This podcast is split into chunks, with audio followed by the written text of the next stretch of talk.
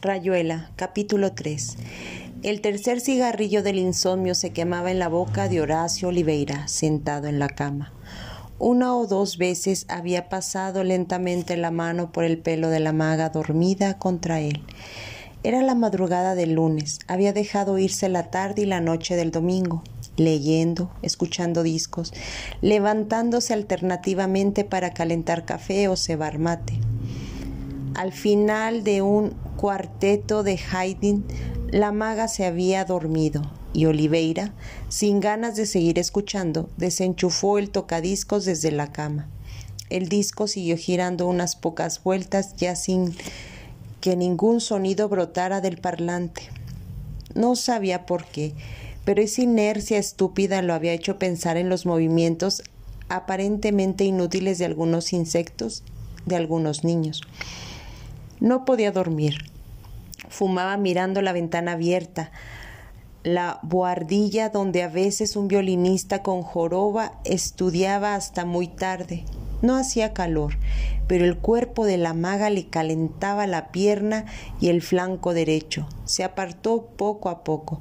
Pensó que la noche iba a ser larga.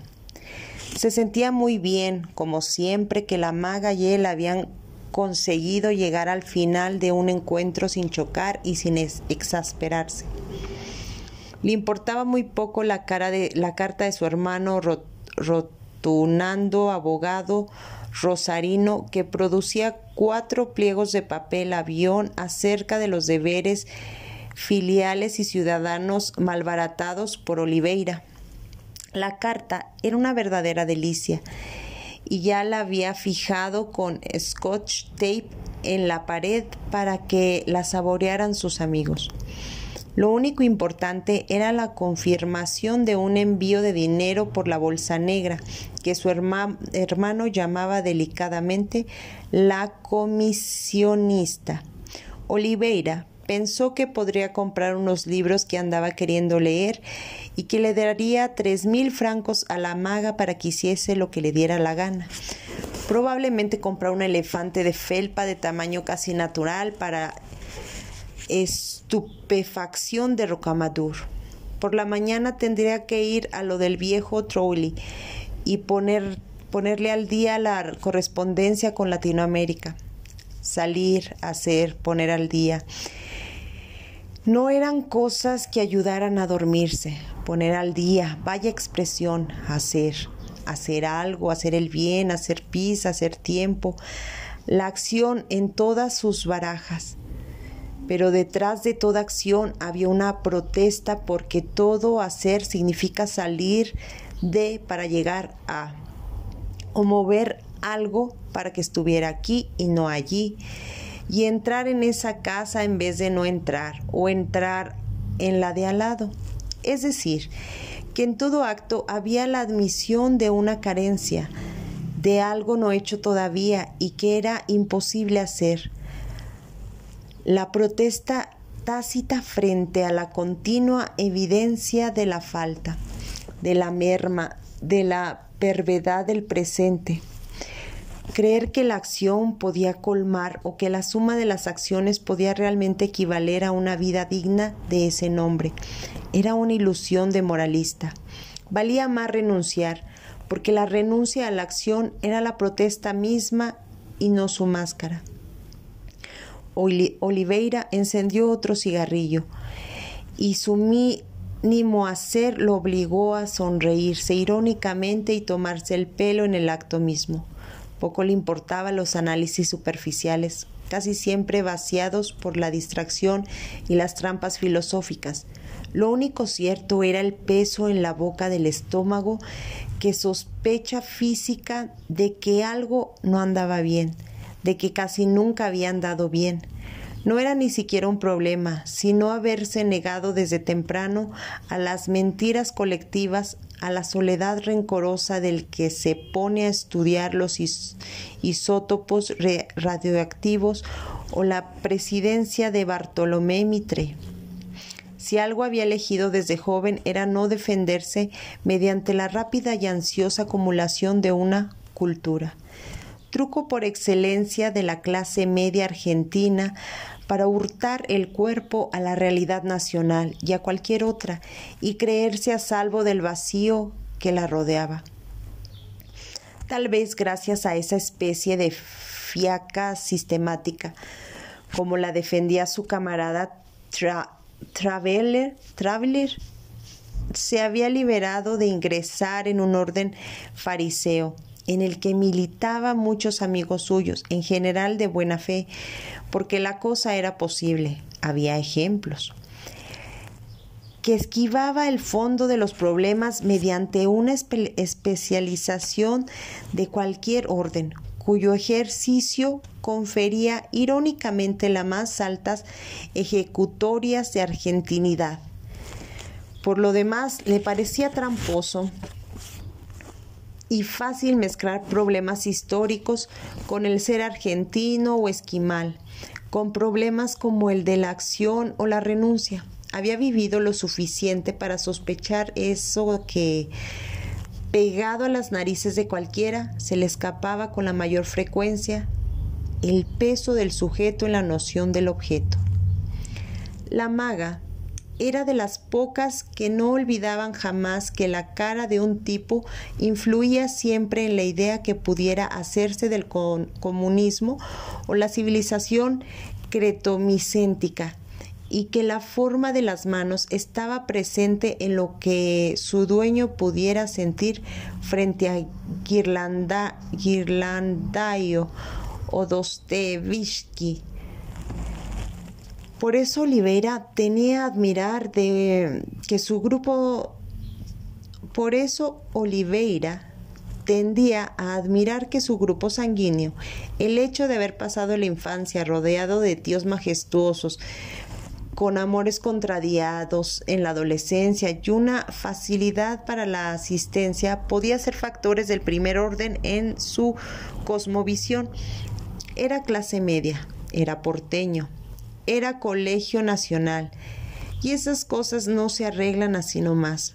Lo malo estaba en que a fuerzas de temer la excesiva localización de los puntos de vista, había terminado por pesar y hasta aceptar demasiado el sí y el no de todo, a mirar desde el fiel de los pasillos de la balanza. En París todo él era Buenos Aires y viceversa en lo más ahincado del amor parecía y atacaba la pérdida y el olvido. Actitud perniciosamente cómoda y hasta fácil a poco que se volviera un reflejo y una técnica. La lucidez terrible del paralítico, la ceguera del atleta perfectamente estúpido. Se empieza a andar por la vida con el paso pacho riento del filósofo y del clochard, reduciendo cada vez más los gestos vitales del mero instinto de conservación, el ejercicio de una conciencia más atenta a no dejarse engañar que a aprender la verdad. Quietísimo, laico, atraxia moderada, atenta de desatención. Lo importante para Oliveira era asistir sin desmayo al espectáculo de esa perselución Tupac Amaru. No incurrir en el pobre egocentrismo, criollicentrismo, suburcentrismo, cultucentrismo, folcocentrismo que cotidianamente se proclamaba en torno a él bajo todas las formas posibles. A los diez años, una tarde de tíos y pontificantes homilias histórico-políticas a la sombra de unos paraísos, había manifestado tímidamente su primera reacción contra el tan hispanoita lo argentino. Se lo digo yo acompañado de un puñetazo rotunado que debía servir de reactificación iracunda. Clideo digo yo, se lo digo yo, carajo.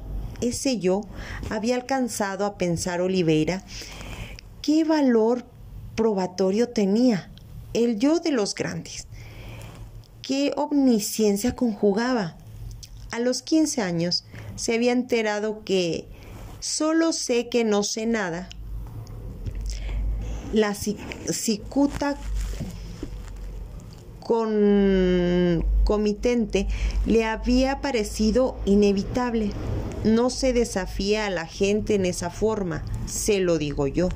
Más tarde le hizo gracia comprobar cómo en las formas superiores de cultura el peso de las autoridades y las influencias, la confianza que dan las buenas lecturas y la inteligencia producían también su se lo digo yo, finalmente disimulando.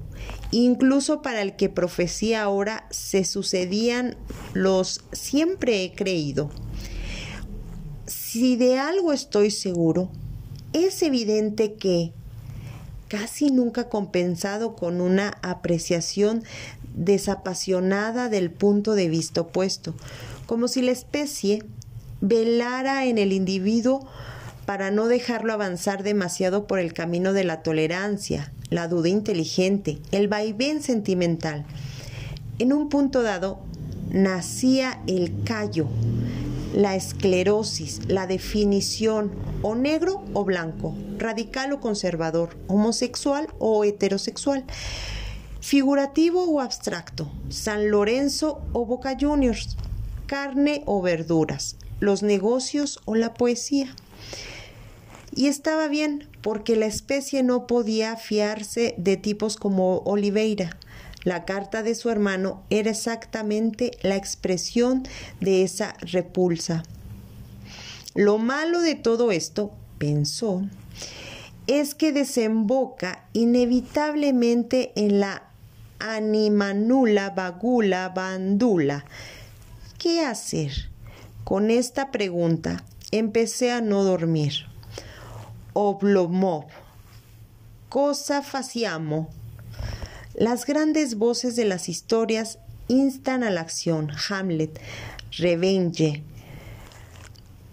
¿Nos vengamos, Hamlet? ¿O tranquilamente chipendale y zapatilla y un buen fuego? El sirio, después de todo, elogio escandalosamente a Marta. Es sabido. ¿Das la batalla?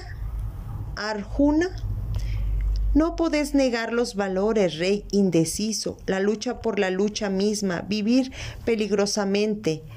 Pensa en Mario el epicuero, en Richard Hillary, en Kio, en T. La, Lawrence. Felices los que eligen, los que aceptan ser elegidos, los hermosos héroes, los hermosos santos, los escapistas perfectos quizás. ¿Por qué no? Pero también podía ser que su punto de vista fuera el de la zorra mirando las uvas. Y también podía ser que tuviese razón, pero una razón mezquina y lamentable, una razón de hormiga contra cigarra. Si la, la lucidez desembocaba en la inacción, ¿no se volvía sospechosa? ¿No encubría una forma particularmente diabólica de ceguera? La estupidez del héroe militar que salta en el polvorín. Cabral, soldado heroico cubriéndose de gloria, insinuaba quizás una supervisión, un instantáneo asomarse a algo absoluto, por fuera de toda conciencia. ¿No se le pide eso a un sargento? Frente a lo cual la clarividencia ordinaria, la lucidez de gabinete, de tres de la mañana en la cama y en mitad de un cigarrillo, eran menos eficaces que las de un topo. Le hablo de todo eso a la maga. Le habló de todo eso a la maga, que se había despertado y se acurrucaba contra él, murmura, murmullando soñolienta. La maga abrió los ojos y quedó pensando. Vos no podrías, dijo, Vos pensás demasiado antes de hacer nada. Parto del principio de que la reflexión debe preceder a la acción bobalina. Partís del principio, dijo la maga. Qué complicado. Vos sos como un testigo, sos el que ve, va al museo y mira los cuadros. Quiero decir que los cuadros están ahí y vos en el museo, cerca y lejos al mismo tiempo. Yo soy un cuadro, Rocamadur es un cuadro, Etnie es un cuadro, esta pieza es un cuadro. Vos crees que, que estás en esta pieza, pero no estás. Vos estás mirando la pieza, no estás en la pieza. Esta chica lo dejaría verde a Santo Tomás, dijo Oliveira. ¿Por qué Santo Tomás? dijo la maga. ¿Es idiota que quería ver para creer? Sí, querida, dijo Oliveira, pensando que en el fondo la maga había invocado el verdadero santo, feliz de ella que podía creer sin ver, que formaba cuerpo con la adoración el continuo de la vida, feliz de ella, que estaba dentro de la pieza, que tenía derecho de ciudad en todo lo que tocaba y convivía. Pez, río abajo, hoja en el árbol, nube en el cielo, imagen en el poema. Pez, hoja, nube, imagen, exactamente eso. A menos que